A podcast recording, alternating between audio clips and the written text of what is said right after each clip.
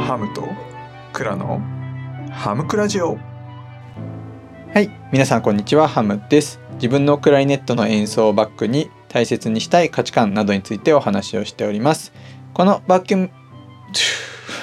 このバックミュージックに関してはハムの曲置き場というところにですね、えー、格納されておりまして無料でダウンロードができます。で価値の後払いという形をとっていてクリエイターが報われるような社会に貢献できたらなという一つのやり方としてやっております。ということで今日も聞いていただきましてありがとうございます。今日はですね話す技術の前回が0番だったので1番ということでですね技術より重いということについてお話をさせていただければというふうに思います。でですねその前に、まあ、告知というかお知らせなんですけれどもえっと、僕のフォロワーさんのまつりさんという方とですねコラボ収録をさせていただいてもうアップをされております。えっと昨日の朝というか午前中にね上がったのかなという感じなんですけれどもまつりさんはですね子育てが楽になるラジオというチャンネルをやられててスタイフ保育園っていうですね企画をやっていらっしゃるんですね。中身はその保育園児に向けてまつりさんが喋ったりゲストを呼んで喋るというものをやっていて今回ですねハムが保育園児にクラリネットの魅力を語るというですねまたマニアックな配信をしておりますので、まあ、ぜひですねあの保育園児に向けて喋るとハムはどんな感じになるのかなというのが気になる方はですねまつりさんのチャンネル URL 貼っておきますので聞きに行っていただければと思います。はいということでですね今日は話す技術と言っときながらですね技術より重いかよっていうことでですね重いっていうのはあの気持ちのね重いっていうことですね。なんですけれどもまあそうですよね。あの技術についてこれからちょっと語っていきたいなと思いつつもですねやっぱり大事なのは思いだと思うんですね。あなたの中に詰まっているものは何ですかと。あなたがね話したいことあなたの中にある物語って何ですかってことですよね。人生って何もない人って多分いないと思うし何かしら語れることってあると思いますよね。ただそれってこれまではご自身の中のねご自身しか知らないあるいはご自身の周りの人しか知らない物語だったんですよね。あの僕が好きなですねゲームに FF10 ファイナルファンタジー10っていうのがあるんですよ。先日ねあの私さんっていう方が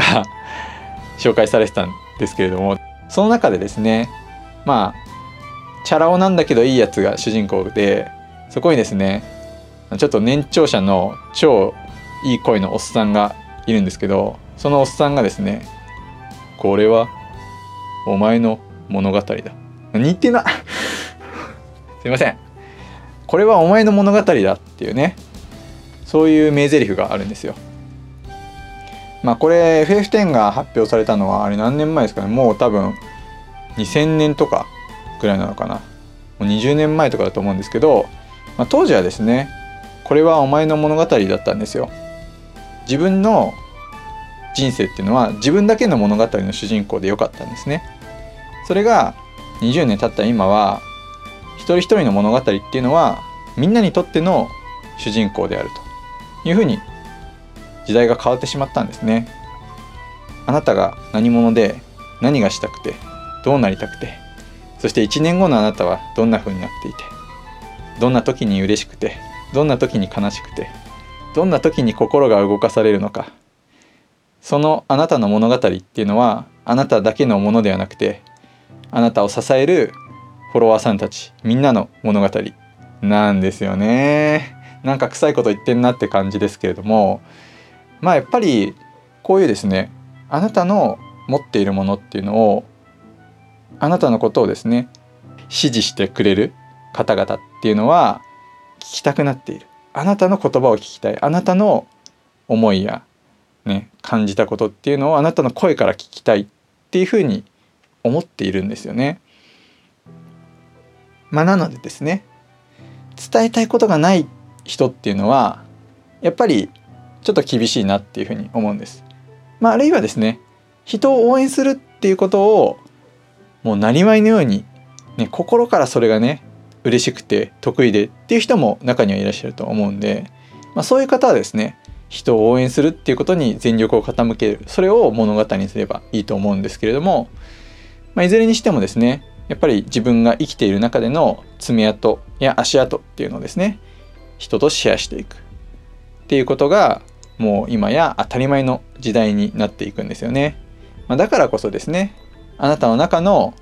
思い物語っていうのがなければそんな話す技術がいくらね長けていてもそもそも何も伝わらないだろうなというふうに思うというところなんですよね。で、まあ、毎日ねこう配信をしてるとどんどんどんどんこう自分がすり減っていく感じありませんか、まあ、僕もすごいねそれはやっぱ感じるんですよね。まあ、だからこそですね毎日に毎日配信をしていくそのために僕の物語をみんなとシェアするために僕は学び続けなきゃなっていうふうに思うんですよね。日々アップデートしていっていろんな価値観を吸収していろんな人の声を聞いてまた少し一日アップデートした自分を皆さんに伝えていくということをですねやっぱり続けていくっていうことが自分自身の人生自分自身の物語っていうのをどんどんどんどん素敵なものにしていくのかなというふうに思うわけです。まあ、なのでですね話す技術っていうところについて語る前にまずはこの技術より重いっていうことをですね僕は伝えたいなというふうに思いました。ということでまずはですね話す技術より重いっていうのが大事だよとでその上にですね技術っていうのはついてくるものなんじゃないかなということをお話しさせていただきました。続いてはコメント返しです。はいそれではコメント返しです。4月4日の日曜はハムクラシックモーツァルトクラリネット協奏曲についてですねコメントいただきました。え、つかっちゃんハムさんおはようございます。昨日天気雨お聞きしました。ハムさんの音楽すごく良かったです。ありがとうございました。ということでありがとうございます。うん、嬉しいですね。あの天気雨の、えー、一番最初にまあオープニングっていう形で明かりの演奏が流れるんですけども、その後のですね、あの朗読をですね、南天さんがしていただいたパートで、そのバックでですね、その明かりを少しテンポを落としてですね、クラリネットで演奏をしているんですよね。まあ、そのクラリネットの演奏バックに朗読をしていただいてるっていうのをちょっと使っていただいたんですけど、まあ、実は僕の音楽ってそこだけなんですよね。まあもちろんあかりの作詞作曲はしているんですけど、まあ、あれはゆかさんがですね歌とピアノ伴奏であの弾いてくださってるのでまあなんですけれどもね嬉しいです。作品のこと褒めていただけて嬉しいです。ありがとうございます。はい続いて三桃さん。ハムさんのお話はお蕎麦のようにスルスルスルっと入ってきます。楽しいお話でした。ありがとうございます。ということで、嬉しいですね。本当こういうお言葉をいただけるのが自分自身すごい自己肯定感上がってきますというところなので、今後とも褒めてください。ありがとうございます。続いてですね、この、えー、モーツァルトクライネット協奏曲をまあ配信としてはですね前のものになるんですけども、えー、演奏したところですねにコメントいただいてます。ソフィーさんパチパチパチパチ朝食の定番にしようかなということで。あ嬉しい。朝ね食べる時にぜひね。あ確かに朝食に合うかもしれないですねクラリネットの音楽ってね。うん。あありがとうございます。続いてゆうさんエレクトーンのゆうさん、えー、素敵な演奏です。贅沢ということでありがとうございます。育三さん最高です。ありがとうございます。さきさん、えー、ハムさん今先版はゆったり聴いてるとうとうとしちゃった。膝かっくりしちゃった。あでもねクラシックってそのアルファ波がねこう出てまあ副交感神経ですかねがこう出てねあのリラックスをしてあの、ね、眠ってしまうっていうのはものすごいこう自然な反応なので是非ですねクラシックで寝るっていうのはすごい自分の中でこう癒しが来てるということとあの同じだというふうに思いますのであのそういうふうに言っていただけると本当に嬉しいですね。ということで今日もコメント返しありがとうございました。はい、そろそろクロージングのお時間です。昨日ですね、あの中田敦彦さんの話をさせていただいたんですけれども、中田敦彦さんがですね、顔出し引退宣言を撤回しますという YouTube の動画を昨日上げられてましたの見ましたか？皆さん。ね、僕は実はですね、オンラインサロンプログレスに入ってて、実はその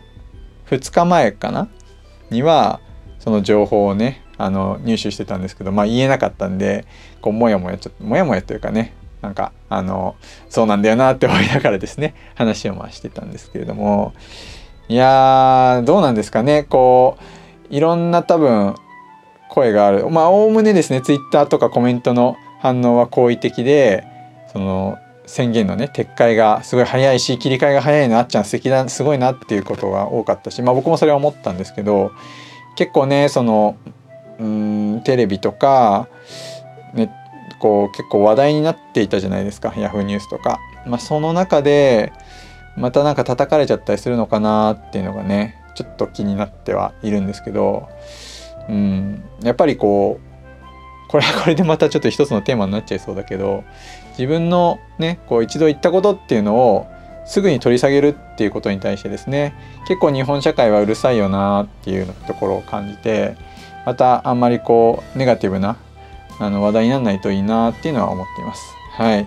まあね、それもそれで、まあ、あっちゃんのファンとしてあの思ってるだけなので、まあ、僕は 僕でですね自分の、えー配信をですね淡々とまた継続していきたいかなと思っている今日この頃です。ということで今日も聞いていただきましてありがとうございました。素敵な一日をお過ごしください。